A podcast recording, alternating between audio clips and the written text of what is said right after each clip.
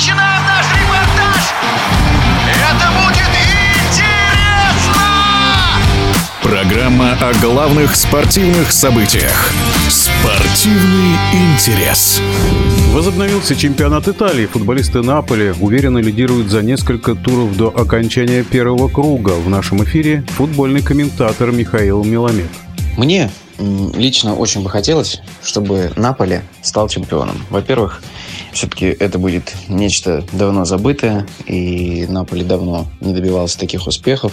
Наполе великолепно провел первую половину сезона, а и сейчас, мне кажется, единственное, что может произойти, это самое тяжелое, это проиграть себе, а не другим, потому что уже достаточно приличный отрыв от Ювентуса, от Интера, от Милана, от всех. И от Лацо, от, от всех. И я думаю, что все, что сейчас может помешать, это отсутствие вот такого, ну, чемпионского опыта, что ли. Когда начинаются глупые потери очков, э, от этого начинаются еще больше нервов, э, и в итоге все может быть смазано. Но я надеюсь, что этого не произойдет, что отрыва вот этого запаса хватит, и Кварацхели мог бы стать чемпионом Италии, это вдвойне. Интересно сейчас следить за Наполи. Видно, что другие сейчас выступают. Наполи проводит великолепный сезон.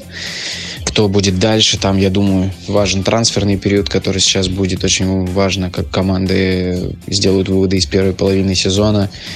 А, ну и, конечно, Наполи, наверное, символично, что именно Наполи стал бы чемпионом, а Диего Армандо видел бы это все теперь не успел увидеть при жизни, но теперь назван стадион в его честь, и он бы увидел это все сверху. А футбольный клуб Наполи последний раз был чемпионом Италии в далеком 90-м году, когда Марадонна был еще в составе команды. Главный тренер неаполитанцев Лучано Спалетти говорит, что не одержим чемпионством, видимо, боится спугнуть удачи. В нашем эфире был комментатор спортивный Михаил Меламед.